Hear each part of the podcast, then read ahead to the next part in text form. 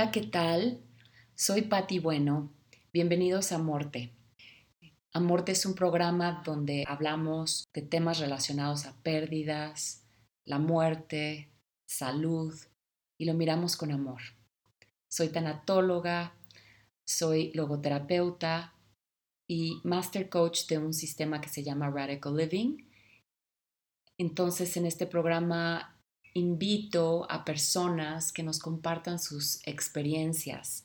Y el día de hoy tenemos a una gran artista con nosotros. Ella se llama Gabriela Martínez Martínez. Nace en la Ciudad de México en 1971. Vive y trabaja en la ciudad de Querétaro desde 1997. Técnica en diseño gráfico por la Escuela Michoacana de Diseño 1990 licenciada en Artes Visuales 2002, maestra en Artes 2011, ambos por la Universidad Autónoma de Querétaro. Ha concluido al 100 los créditos de doctorado en Artes en la Universidad de Guanajuato. Se ha desempeñado en su producción artística y en el ámbito cultural desde 1990, hace más de 30 años. Ha realizado más de 60 exposiciones colectivas y 12 individuales en diversas galerías, museos, universidades, centros culturales y festivales. Las disciplinas en las que ha incursionado son pintura, gráfica, fotografía, instalación, intervención de espacio público, escenografía, escultura, arte objeto, videoinstalación y arte acción. Su trabajo se ha centrado en los temas de erotismo, el fragmento, la invisibilidad, en el problema de la violencia, la vulnerabilidad, fragilidad e impermanencia. Como verán, es una joya su, su, trayectoria como artista visual.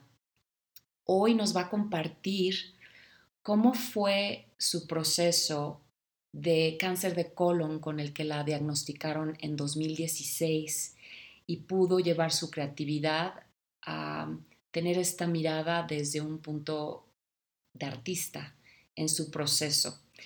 Eh, bienvenida Gaby, es un honor tenerte aquí con nosotros el día de hoy en Amorte. Llevamos tiempo tratando de planear este podcast y sé que es un esfuerzo porque a veces te sientes bien, a veces te sientes mal.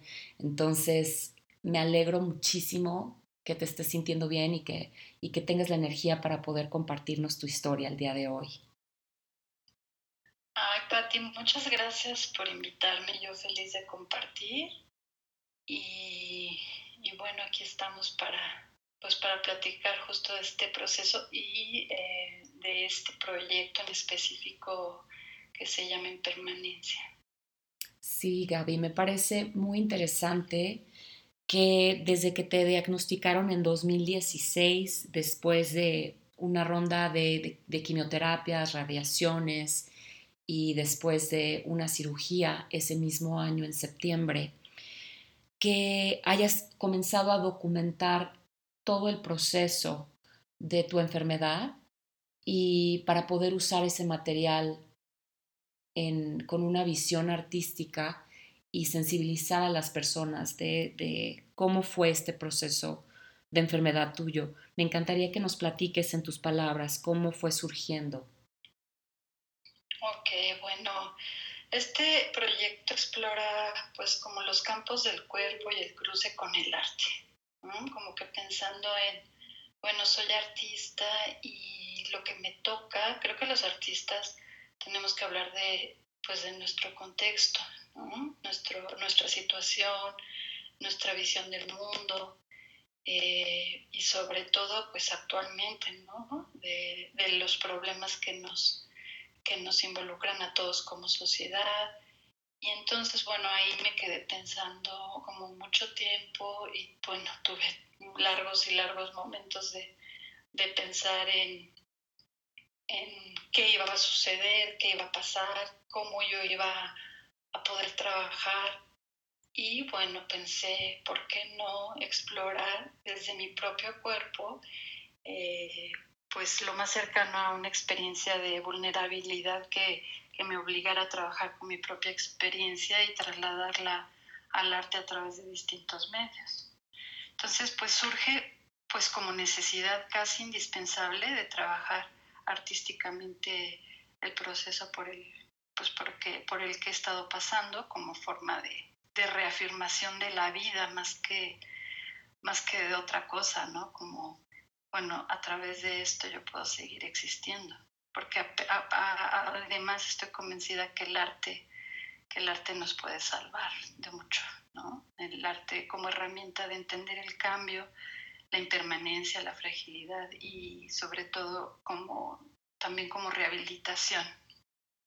Entonces, pues a lo largo de todo este proceso con mi celular hice muchísimos registros fotográficos de, pues de cómo iba cambiando mi cuerpo, cómo mis brazos de repente empezaron a ser negros, morados, verdes, azules, ¿no? Que mis venas empezaban a desaparecer, que el cabello lo empecé a perder y en cuanto lo empecé a perder, pues yo decidí quitar todo el cabello y trabajar con, desde ahí empecé como a, pensar qué hago con este cabello, que es parte de mí, ¿no? que es parte de un proceso de pérdida, de pérdida no dolorosa en, en el sentido estético, sino como dolorosa, eh, como parte de la enfermedad, ¿no? Entonces, este, bueno, eh, comencé a hacer distintas piezas en diferentes formatos, hice unos un par de autorretratos que me atreví también a hacerlo como, de hecho es, ese par de retratos se llaman desafiando a la vida, entonces pues autorretratarme en ese, en ese estado físico fue todo un desafío, pero también fue como liberador. ¿no? Entonces por ahí empieza, empieza a ser y bueno, aprovecho como eh, meter este proyecto para, para apoyo de una beca en el 2017, justo cuando estaba como, como en proceso de rehabilitación, porque bueno, me quedé en los, en los huesos, me quedé sin caminar, tuve que volver a aprender a, a caminar, tuve que volver a aprender a, pues a valerme por mí misma, a, a poder bañarme, ¿no? Y bueno, también un poco este, pensando en pensando en que dejamos de dejamos de pensar en que en la energía vital que tenemos todos los días, ¿no? Que necesitas energía para lavar los para lavarte tus dientes, para poder cepillar tu cabello. Simplemente el hecho de levantarte de la cama, como que no estamos conscientes de esa energía. ¿No? Entonces, hacer conscientes todos estos procesos también es muy interesante, ¿no? Muy, muy valioso, es un proceso de, pues sí, de aprendizaje muy, muy profundo. Entonces, bueno, también esa reflexión la quise poner ahí en, esta exposición a, través de las piezas, cómo, necesitamos como de esta energía para, para este, para que el cuerpo siga funcionando y siga pensando y siga, siga eh, adelante, ¿no? Claro, Gaby, y de esta energía que hablas que no es solo física, ¿no? Es como una energía emocional, como un deseo de seguir adelante, como que aunque el cuerpo no esté dando, ¿no? Para poder levantarte con facilidad, bañarte, valerte por ti misma, creo que también hay como un, un recurso del espíritu, como una voluntad que dice, quiero seguir adelante, ¿no? Sale una fortaleza desde adentro. En tu caso, ¿qué fue lo que te dio esta fortaleza para seguir adelante? Bueno, yo creo que primero mi familia, ¿no? Mi hijo fue como pieza clave porque me acompañó en todo momento, el cargarme para llevarme a la regadera, el bañarme. ¿no? Mi hijo apenas tenía 16 años en ese, en ese entonces, entonces pues era un adolescente que se enfrentaba a cosas como muy fuertes. Y pues no, la verdad es que mm, saqué fuerza como de, tuve muchos recursos, tuve un, un grupo, un, sí, pues un grupo de apoyo, de acompañamiento impresionante, ¿no? Desde mi familia, eh, muchísimos amigos que, me cuidaron, que me ayudaron, que estuvieron ahí conmigo, pues sacándome adelante, ¿no? También herramientas de, pues también de hacer meditación, de aprender a, tener eh, como estos eh, recursos para poder continuar, ¿no? Además de, pues, de toda la medicación, de toda esta parte médica, pues siempre a la par estuve con esta parte espiritual como muy, muy presente. Todo el tiempo pensando, reconciliándome con, mucho de mí y de mi entorno, eh, entendiendo la muerte, entendiendo a la impermanencia, ¿no? Es esta, esta cosa que tengo como casi tatuada en el cuerpo, eh, pues de que todo pasa y de que nada permanece y entender la muerte como parte de la vida y parte del proceso. Entonces, como que he sentido muchos momentos de paz al saber que pues he tenido también unas recaídas tremendas este, como consecuencia pues de todos estos eh, tratamientos donde he estado a punto de morir, literal, y, me he sentido muy en paz, como me he despedido este, de mi familia, este, de bueno, ya voy a morir y voy a morir contenta, voy a morir como muy feliz de todo lo que hice. Entonces, bueno, hay esta parte también como muy linda que, que creo que eso me ha dado el, pues el valor de continuar, ¿no? Y de seguir creando, porque además eso, estuve un año trabajando prácticamente en mi cama haciendo pequeños formatos y de eso pues me mantenía, mantenía a mi, a mi familia, ¿no? De, seguir trabajando, pero eso me daba como muchísimo, muchísima paz, muchísimo, no permitía que mi mente siguiera pensando y siguiera creando. Entonces hice, no sé, cerca de 50, 60 piezas eh, de pequeño formato que estuve, pues que estuve realizando y vendiendo para pues poder subsistir, pero también para poder seguir como adelante, ¿no? Y, yo creo que todos estos este, recursos, ¿no? El, saber que tienes que mantener a tu hijo, que te tienes que mantener a ti, eh, no, no, no dejarte ir fácilmente porque hay que, hay, hay cosas por las cuales seguir viviendo. Y creo que como decías al principio, el arte te permite como entrar en esa profundidad a contactar con todos, con todas tus emociones, ¿no? Y estar en el presente y a la vez hacer como una recapitulación de vida. Me imagino que ha de haber sido muy poderoso este trabajo de tu obra de impermanencia al ir como documentando todos estos cambios en ti. ¿Qué, decidiste hacer con, el cabello? Ah, bueno, esta pieza es una pieza muy linda que al final pues es como un, no sé, un tipo de, ritual, ¿no? Que hice y entonces hice unas trenzas. Yo tengo mucho cabello, de hecho, parezco león, ¿no? entonces, este, tenía muchísimo cabello, hice unas trencitas que fui bordando con flores ¿no? De hecho, hay un, hay un texto, eh, porque bueno, también esta es una parte muy linda del proyecto, que invité a, a amigos académicos, amigos artistas, amigos poetas a, a, escribir sobre, sobre mí y, para, y justo como para esta exposición, ¿no? Entonces, este, hay, un texto que, es, que escribe un maestro muy lindo eh, que escribe acerca de esta pieza que me gustaría compartir, solo un pequeño fragmentito porque es muy largo este texto, ¿no? Pero dice, el cabello muerto como cosa se reinventa, dado a la risa de las flores, de milenios de esta cercanía con lo poético y lo corpóreo de lo físico que se transmuta en lo bello esto aún en, un, aún en una inquietante relación entre la muerte y el arte, entre la alegría festiva en la diferencia de flor y canto.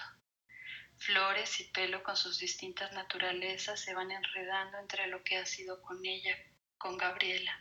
Estas guías de su pelo ónticas y existentes se cosifican para representar lo mutante de su origen aquí del lugar y el tiempo del cabello que cuida de los sentires y pensamientos del artista. Entonces, por ejemplo, de esa pieza hay un fragmentito, digo, hay muchos eh, como fragmentos de todas las piezas, pero bueno, ese es en específico sobre, sobre el cabello, ¿no? Y entonces lo trenzo con los colores, todas, todas las piezas son hechas en azul. Bueno, no es un verde, un verde bata IMSS, ¿no? Que yo creo que todos reconocemos ese verde, pues estos dos colores y el rosa, ¿no? el rosa también es, es como un poco la representación como de la ternura, pero también como de la eternidad y, como también como, bueno, de lo femenino. Entonces se me hizo muy interesante este contraste de estos dos colores y todas, todas las piezas están trabajadas con estos dos, con estos dos colores. Entonces estas trenzas están trenzadas, están bordadas con hilos rosas y verdes, después están montadas en una cajita de madera y, y enfrente tiene un cristal, ¿no? Es una caja de cristal y adentro puedes ver las, las trencitas así como acomodadas.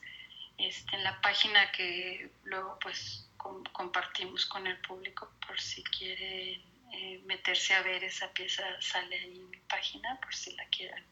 Por supuesto, por supuesto, sí. Y bueno, tengo una pieza también muy linda que hice, eh, la hice yo no sé con qué fuerza, pero me subí en una escalera de tres metros, pero es una pieza gigante donde pongo a un santo. La verdad es que no me considero católica, pero el día que me diagnosticaron estaba en el, en el hospital y ah, hay dos capillitas, ¿no? Eh, y en una de las capillitas eh, entré y me senté y había un San, Expo, San Expósito, se llama como el, como el santo de las cosas imposibles, pero había justo una oración como sobre el cáncer, ¿no? Y la leí y me impactó mucho y bueno, yo lloré mucho, mucho tiempo en ese espacio, en ese lugar, ¿no? Como que desde ahí, como que enfrentar la realidad de, de qué, qué es lo que sigue, ¿no? Como la incertidumbre, entonces es, es, muy difícil como el principio, ¿no? De, de, saber, ¿no? Como que lo primero que piensas es que pues me voy a morir, ¿no? Entonces me impresionó mucho esa imagen y yo la hice muy grande, la hice, hice impresiones sobre papel rosa de este santo, hice una pieza en el muro, pegué todas estas hojas, yo creo que la pieza mide, no sé, cuatro metros por tres, una cosa así, y la fui armando como rompecabezas con engrudo, me dejaron pegar en el museo toda esta, esta imagen gigante y puse un altar, un altar de, hice también yo las velas, hice velas rosas y verdes, como 100 veladoras que puse en la parte de abajo y luego el día de la inauguración lo llené de rosas, rosas, rosas, muchas, muchas, muchas cientos de rosas, rosas, justo, este, rojas en la parte de abajo, ¿no? Como un tipo de altar, como está, como, como primer eh, shock, ¿no? Pero que pues al final lo agradezco y después tengo una foto muy linda que que creo que fue una de las fotos que te mandé donde estoy enfrente así con los brazos abiertos como, como agradeciendo, ¿no? agradeciendo, agradeciendo cosas. Y bueno, invité también a participar amigos que hicieron algunas piezas. Unos hicieron este, unas pinturas, otros hicieron unas fotografías que tenían que ver conmigo y con, con los procesos. Otros amigos escribieron. Entonces también fue súper lindo. Una, una, una, amiga, Cristina, hizo una muñeca eh, muy linda, una pieza tridimensional, una muñeca de tela como, como rota, pero después como cosida y armada y como, ¿no? Tiene, es, muy linda y la, la tengo ahí en, en mi altar, ¿no? Que, que, es como recordarnos que siempre nos podemos estar reinventando, nos podemos podemos ir uniendo estas partecitas y podemos irnos otra vez eh, como sanando, ¿no? Entonces, bueno, esa es otra parte de, la exposición que, que, fue muy, muy interesante, muy, pues muy linda, ¿no? Em, aquí no sé, no sé si les, me gustaría compartir con ustedes también como algunas partecitas que se me hacen de esto que te platico, eh, como bien lindas, unas partecitas de algunos textos. No sé si... Por favor, por favor, Gaby. no, claro, me encantaría que por favor nos compartas. Aquí es un fragmentito que, el texto se llama Del dolor, la amistad y la temporalidad. Es escrita por Carlos Alberto García, que es un, gran amigo mío. Y bueno, creo que me gustaría eh, leer un poquitito del principio y un poquito como del final. Eh, y dice así, suponer el dolor implica introducir al menos el problema del cuerpo y de la alteridad. Mantener en singular el cuerpo que se ve afectado por el dolor conlleva un desvelo ante la existencia de otros avatares, que son provocados por la invención de algunas palabras y vociferaciones que se tornan letras y que impactan al cuerpo. Una cualidad del lenguaje es la invención del cuerpo mismo. Nominar las partes del cuerpo será sin duda la ligazón del lenguaje con la corporalidad y la necesidad imperante de decir algo sobre esa sensación que emana vertiginosamente y se conlleva a otra imagen que será el del sufrimiento. Los estados de ánimo no son posibles de representar o de definir, es decir, lo afectivo solamente matiza irremediablemente la existencia. Hay dolores inenarrables, hay mutismos que no son silencios. Gran verdad, no sabemos del dolor. La amistad es una de las formas del amor. Los griegos usaron el vocablo filia para exhibir como lo filial de apertura, formas donde la palabra se pone en juego y genera, por decirlo de alguna manera, una comunidad solidaria y efectiva. Parafraseando a Bataille, una comunidad de los que no tienen comunidad. Quizá la permanencia de la amistad es aquello que nos expone frente al paso del tiempo. La amistad es esa complicidad silenciosa donde el pacto del uno y del otro queda inaccesible al resto de la comunidad. La enfermedad es pasajera e impermanente. La amistad permea la temporalidad a pesar del dolor compartido. Así, los días también, algunas noches. Oh. Ese es un pedacito. Y bueno, está el, va a estar el texto ahí completo en, en la página para que lo puedan revisar, ¿no? Sí, porque yo creo que eso es, eh, eh, eh, me gustaría como hablar un poquito sobre este texto, porque, porque realmente en la enfermedad, con el dolor, con todo lo que se va atravesando, lo único que, que, que nos, bueno, no lo único, pero gran parte de lo que nos sostiene son nuestras relaciones, ¿no? No nos pueden quitar el dolor, no nos pueden quitar, digamos que nuestra jornada que, nos toca vivir en, ese, en ese proceso. Pero qué tan importante es tener a nuestra familia, a nuestras amistades, a, por ejemplo, tu hijo, ¿no? Estas personas que nos dan mucha fortaleza en este acompañamiento, que no tienen las respuestas para nosotros, pero están ahí y que con su amor nos fortalecen.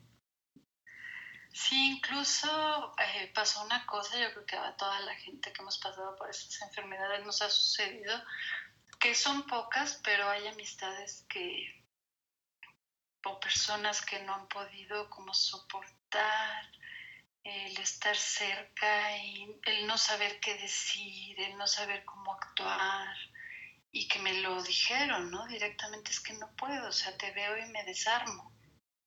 Te veo y no tengo palabras, te veo y no es que no quiera estar, es que me cuesta mucho trabajo estar, ¿no? Entonces, pues también esta sensibilidad y los demás, cómo, cómo lo hacen, la verdad es que estoy como sumamente agradecida en lo más profundo y, y, soy una persona muy afortunada de tener, te digo, esta red de apoyo y de amor y de cariño y de compasión y de ternura, ¿no?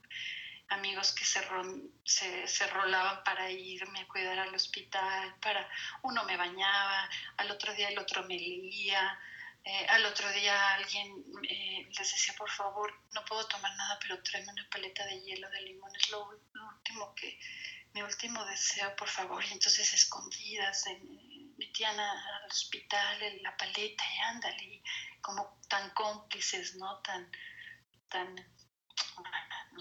no, como que no alcanzan las palabras, ¿no? Para describir como toda esta parte eh, que tú mencionas. Sí, claro, por supuesto, yo creo que en un 80% de todo este proceso ha sido todo esta, este sostén, ¿no? De, esta, de estos amigos y mi familia y, este, y sin ello no, no, o sea, hubiera sido imposible, ¿no? Hubiera sido imposible estar ahora aquí platicando con ustedes. Porque es, es este, se requiere mucha valentía, Gaby, se requiere mucha valentía poder hablar de la muerte, hablar del dolor, estar presente ante, ante la muerte y el dolor, porque, porque muchas veces no lo hemos podido, em, no hemos podido contactar con nuestras propias emociones incómodas, con esas, con esas em, emociones que quizás em, le, queremos huir porque, porque tenemos miedo alrededor de ellas, porque, porque no queremos ni siquiera hacernos las preguntas de cómo sería si nos toca a nosotros. Entonces, si nosotros no, no, no, digamos que no desarrollamos esta habilidad, que además es importantísima, o sea, a pesar de que tu hijo tenía 16 años y era adolescente, es un regalo de vida de alguna manera porque lo, lo ayuda a profundizar en su ser y contactar con todas estas emociones y, no, tiene la, no tiene la posibilidad de huir quizás, en su caso, por ser tu hijo, ¿no? Pero, pero es, em, digamos que es como una iniciación. Estos son como umbrales de iniciación que son muy necesarias porque, porque como seres humanos todos en algún momento las vamos a vivir. Entonces creo que esta obra tuya es, es muy poderosa porque nos muestra visualmente, ¿no? A, poder eh, como permitir entrar adentro de nosotros todas estas imágenes, ¿no? Darnos cuenta que es parte de ser humanos, ¿no? Es ese dolor, la enfermedad, las pérdidas, la impermanencia tal cual como se llama tu obra, ¿no? Y hay otra, hay otra pieza que es un cubo que está lleno de medicinas, me parece, ¿no? Sí, sí, es una colección de medicamentos porque de repente pensaba en, en si no era más intoxicante tantos medicamentos y bueno, siempre mi, mi, objetivo era como ir dejando, ¿no? Ir dejando los medicamentos, ir como que mi cuerpo reaccionara por sí mismo. Entonces, este, pues sí, como que las, las, las píldoras, las pastillas son como si una herramienta de que ayuda o, un medio que ayuda a calmar el dolor y, los síntomas y tal, pero de repente también este, son impresionantemente intoxicantes, ¿no? A mi parecer. Entonces fui haciendo una colección de medicamentos y las puse en una caja de cristal, o sea, de, de cristal de vidrio, eh, de todos estos colores, ¿no? Que me recuerdan y que me, que me pues por todo este, este proceso que pasé tan fuerte, ¿no? Ahora tomo mínimamente un par de medicamentos y, bueno, suplementos de alimenticios y vitaminas y esto, ¿no? Pero pero sí este, fue muy fuerte pasar por toda esta cosa de, de la medicación, ¿no? Porque, bueno, de repente hay medicamentos que te dejan pues prácticamente entre, como entre limbo, ¿no? Entre la realidad y entre, como pues al final son drogas, ¿no? Que, que te hacen estar y no estar, que te dejan como, yo siempre pensaba como un hilacho, ¿no? como entre muerte en vida, como entre zombie, como entre... Y salir de ello también es súper difícil, pero bueno, sí se puede, ¿no? Es, una pieza como estéticamente muy linda, pero profundamente dolorosa. Ajá. Y, saber cómo tomar eh, esa decisión adentro de ti de decir, ok, este veneno es necesario para erradicar una condición de salud y saber que te va a tomar tu tiempo recuperarte físicamente de ese veneno. Es esa dualidad, eh, em, esa dualidad siempre presente en, nuestras vidas, ¿no? Este, hay otro pedacito que quiero compartirles sobre, este es un poeta Horacio Warpola, que también es un, amigo y es muy interesante su trabajo. Les voy a leer solamente un, pedacito de su, de su texto. Dice, el, eh, el cuerpo vivo y radiante parece siempre estar ahí, como planta que se cierra por las noches. El cuerpo que enferma transita por lugares oscuros y terribles, usa toda su energía para sostenerse. Es más poderoso que cualquier ejercicio espiritual. Tomar ese cuerpo y convertirlo, exiliarlo de la realidad, sujetarlo a los hilos de lo que canalizamos como congestión inmediata, el carpe diem que nos asegura una segunda vuelta, un segundo cuerpo. Todos estamos muriendo, asegurando un lugar en este microespacio presente.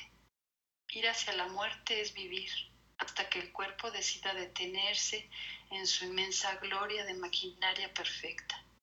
En el proceso no hay moral, ni ejecuciones estéticas. Hay un traslado, una reconciliación, donde lo físico y la mente se difuminan como una mancha de guepardo. El arte enfermo, el arte que enferma, el arte que enferma y sana, el arte que enferma y sana y vuelve a enfermar. El ciclo brutal donde la pureza de lo terminal es una fase de trabajo durísimo y encarnación. ¿Estás o no estás? Operación constante, cuerpo intervenido, oscilación entre la anestesia y el montaje de lo imposible. El dolor se va difuminando, los colores regresan, la, la quijada se abre, respiras. Ay, Gaby, se me salieron las lágrimas. Es que es lindo, ¿verdad? Luego tengo uno bien lindo que justo habla sobre la impermanencia. Este lo escribe Lucía Molatore y se llama así, tal impermanencia. Y dice, la vida no es permanente, el dolor no es permanente, el dolor no es permanente, el dolor no es permanente. Ante el dolor de los demás decía Sontag, ante la herida abierta, di, el dolor no es permanente, di impermanencia y permanencia en pastillas dulces, brillantes, inmóviles, prisioneras. Hiperinmanencia de una guerra química y compacta, violenta, silenciosa. Grita, el dolor no es permanente. Grita, hiperinmanencia, el dolor no es permanente. Cápsulas, pastillas, flores. Recordar ese atar al corazón, atar con el hilo de la sábana de la cama del hospital bordar con el hilo de la sábana de la cama del hospital, tejer las trenzas sobre la sábana de la cama del hospital, atar, bordar, tejer. El dolor no es permanente. Desatar, desbordar, destejer. El dolor no es permanente, Gaby. La muerte no es permanente. Otra poesía tan linda y hermosa, ¿no? Entonces, imagínate cuando leo como todas estas cosas, me hacen seguir teniendo, teniendo como esta fuerza de, pues de continuar hasta, como yo digo, ¿no? Mientras haya vida, pues que haya todo lo demás, Esta fuerza del espíritu. Así es. Eh, Gaby, perdón, antes de que sigas leyendo, eh, te tengo una pregunta. No sé si comentaste hace rato, ¿cómo, ¿quién es este, este santo o esta santa? o es un arcángel. se llama San Expedito. San Expedito. ajá, y tiene abajo un ave, tiene un, como una espada y tiene eh, como pisando un ave, como un cuervo, ¿no? Como esta cosa de, como de salir avante, como de, de la lucha ganada, de, como de guerrero, ¿no? Yo lo veo más como un guerrero. Es hermosísimo. Sí, es muy lindo. Y bueno, el último pedacito que quiero compartir de estos textos es de mi hermana, que estuvo ahí al pie del cañón todo el tiempo, ha estado todo el tiempo y sigue estando. Y escribe muy lindo, ¿no? Como muy, muy desde ella, pues, ¿no? Eh, les voy a leer nada más el final. Eh, dice, jamás creí que fueras tan fuerte, jamás me imaginé que un cuerpo tan frágil, tan frágil pudiera soportar tanto. Resulta que fuiste más fuerte que cualquiera. No puedo imaginar lo que siente tu piel, tus venas y tu cansada alma. pero, pero aquí estás fuera de aquel laberinto donde el sol toca tu piel. Tu creatividad emana y el día se convierte un día a día. Yo le doy gracias a la vida y al amor de tantas personas que te han acompañado en este camino. Aquí estamos y estaremos, porque ese dolor es impermanente, pero mi amor por ti es eterno. Permanece como el de todos los que estamos aquí. Admiro lo enorme que eres. Gracias por inundar este espacio con tus ideas, tu pensar y tu luz. Que tu obra permanezca. Te amo, hermana mía. Carolina. Bueno, ese ya es. Hermoso. ya, me dio también ya la, la, este, la conmoción. Sí, la conmoción de sentir, de estar en un cuerpo vivo, un cuerpo que siente, un cuerpo que, que toca, que toca todo lo que va surgiendo qué valioso, Gaby. O sea, nos, nos das un mapa a muchos para poder, para poder de estos, de estos fragmentos que nos vas compartiendo, darnos cuenta qué tan importante es, una vez más, nuestra comunidad, el sostén, el, el poder ver más allá de quedarnos como en, en el dolor del cuerpo físico, en los miedos que van surgiendo, sino como es, es como, no sé, me parece como alimento al alma, ¿no?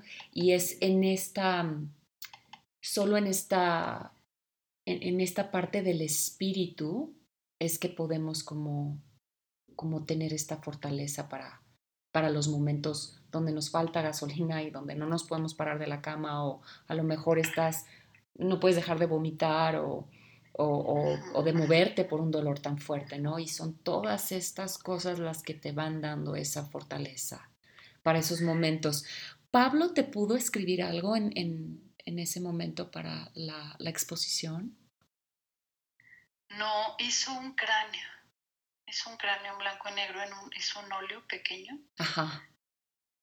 Y como, pues como esta aceptación de la muerte, ¿no? Porque además él fue como muy fuerte en el sentido no como de compadecimiento, sino como de, mamá, eres súper valiente, o sea, mamá, siempre haces cosas increíbles, mamá, este, todos nos vamos a morir, o sea, yo me voy a morir, todos nos vamos a morir. Entonces también como esta, este trabajo de aceptación de la muerte y de esta reconciliación de la muerte sin miedo, me parece que también eh, él, él, ha aprendido, él ha como pues asimilado de alguna manera como que mi mamá se puede morir en cualquier momento, o sea, mi mamá se va a morir, todos nos vamos a morir, ¿no? Y entonces, este, pues es también como, como un poco alivio para mí, ¿no? Yo sé que le duele y que que luego cuando me ve como débil también se entristece un poco, pero también es como muy fuerte. Y yo no sé de dónde saca como toda esa fuerza para, para animarme como tan así. Y creo que toda mi familia fue así como, como dura, ¿no? Como y tienes que comer y bueno y como no hay situaciones muy difíciles que afectan a todo alrededor, o sea, no solo te enfermas tú, sino se enferma un poco todo, todo alrededor sobre todo pues tu familia, ¿no? Tu madre, tu padre, o sea, mi, papá me ha dicho infinitas veces como quisiera que todo esto que tú sientes, todo esto que tú tienes, me lo pasaras. Ajá. ¿No? O sea, eso quisiera tenerlo yo y ya, o sea, no quisiera que sufrieras un segundo y me siento tan impotente de no poder hacerlo. Entonces, bueno, también fue un proceso familiar impresionante, ¿no? De, de entender, de asimilar que pues mucha presión, mucha, mucha energía, ¿no? Mucha energía ahí de cómo sostenerme, ¿no? Entonces, bueno, también. ¿Cómo sostenerte, cómo sostenerte a ti para poder sostenerlos a ellos de algún modo también? Sí, también. Por la expectativa, ¿no? Sí, claro, claro, también. Entonces, pues situaciones muy difíciles que tuvimos que pasar, muy, muy, muy duras, ¿no? En muchos, muchos sentidos. Pero bueno, también ese ha sido un trabajo que, que he tenido que estar haciendo. También me gustaría pues comentar que tuve la oportunidad de pasar por, por esta técnica del perdón radical y de este trabajo contigo que, que fue muy profundo y muy, eh, como que llegó en el preciso momento, ¿no? Yo creo que, que ha sido de las de los procesos más, más, más sensibles, más profundos y más dolorosos, pero eh, que más me han ayudado a, entender muchas cosas, a preparar otras, a como, como no dejar pendientes, ¿no? que eso también es un alivio que creo que todos los, los seres humanos, todas las personas tendríamos que pasar por un proceso de como de tener en orden, ¿no? En orden como interno y externo, y qué va a pasar con mi cuerpo, y qué va a pasar con, con mis cosas materiales, ¿no? Este, entonces pasé por un proceso que me ayudó mucho, este, sí, eso sí lo quiero comentar, que, que pues que estoy como muy contenta de haber pasado por ello que sigo procesándolo, es un trabajo como de mucho tiempo, no es un trabajo nada fácil, pero también como, que requiere que como gran valentía y gran voluntad, ¿no? Como todas las cosas que valen la pena en, en la vida, y, pues eso, un, un, gracias muy grande también a ti, Pati. Ay, Gaby, para mí fue un honor poder acompañarte y compartirte el sistema para que tú aprendieras a, a usarlo. Y mm, eh, pues es como dices, ¿no? Necesario que todos hagamos esta recapitulación de vida. Así sepamos que nuestra muerte está cercana o no, porque en realidad nunca sabemos, ¿no? O sea, es como el gran misterio funciona de una manera eh, muy misteriosa. Por eso es el gran misterio, ¿no? Eh, exacto, ¿no? Es, pero, pero poder estar nosotros en paz con esta mirada, ¿no? De lo que fue darnos cuenta donde todavía hay mucha energía que nos quita energía del presente para nuestra vida, porque hay mucha carga aún alrededor de ciertas historias que nos atoran en el pasado y luego también la ansiedad del futuro, sobre todo si tenemos una enfermedad, eh, el eh, cuándo eh, me voy a morir y no me voy a morir.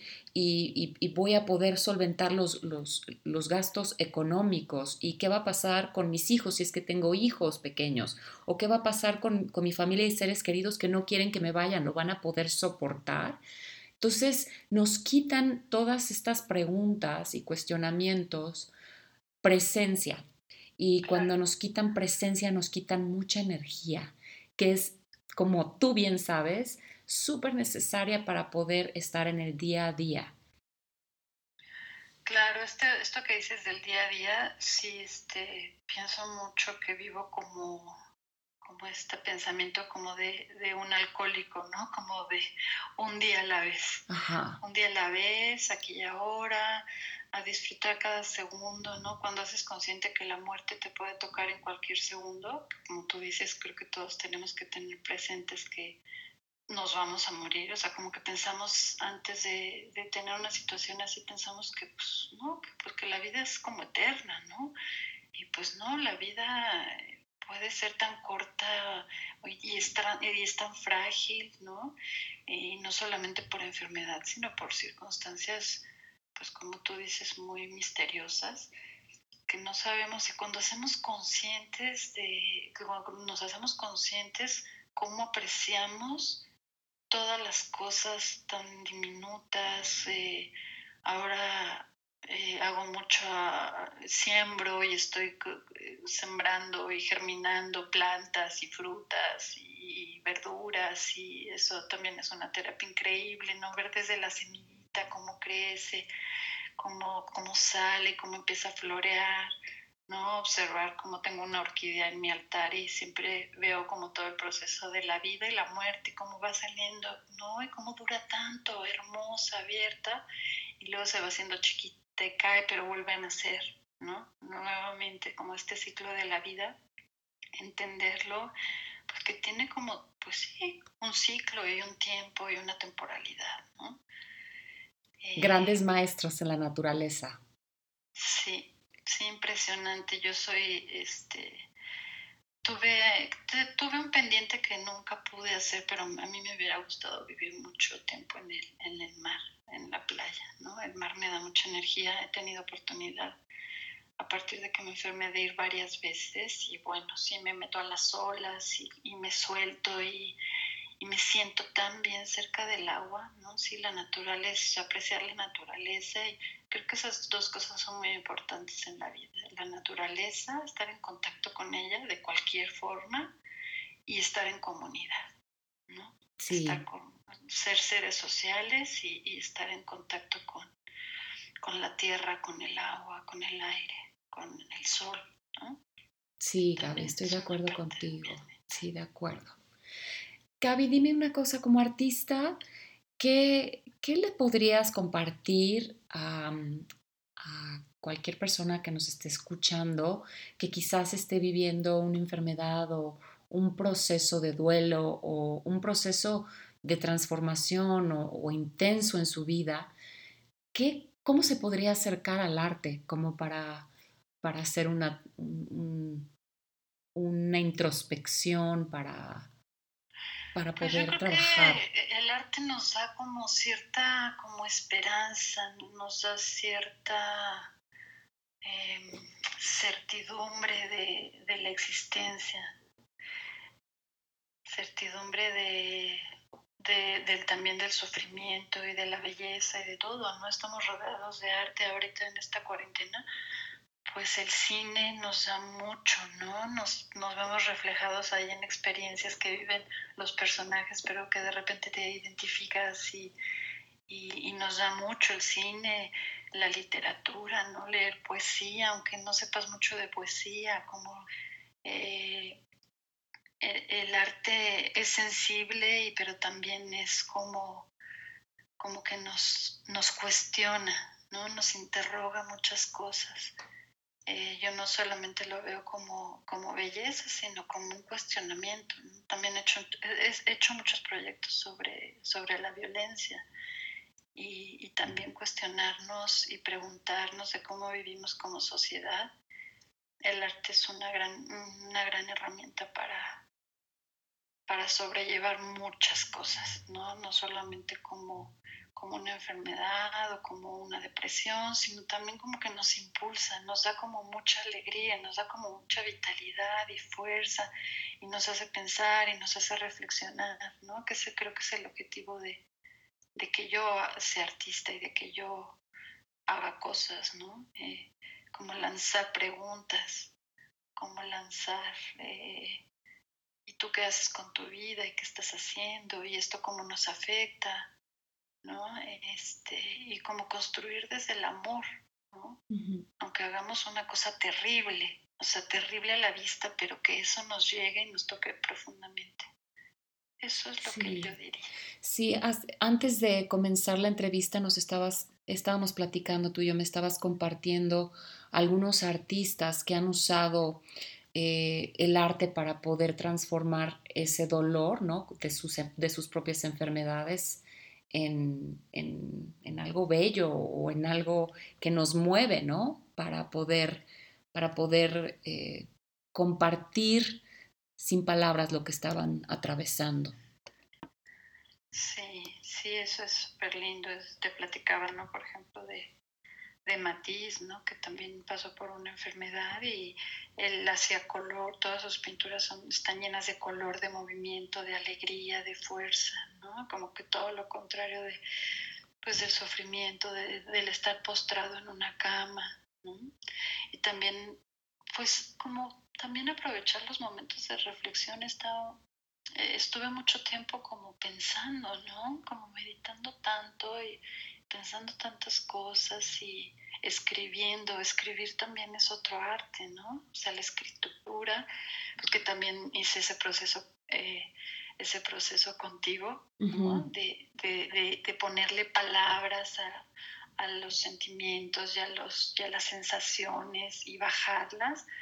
Eh, pues eso, ¿no? La energía, liberar la energía para que puedas tener energía de nuevo, ¿no? Y, y, otra cosa que ayuda mucho pues, es meditar, ¿no? Aprender a meditar A lo mejor puede cinco minutos, después diez, y también es una herramienta de vida que es maravillosa, ¿no?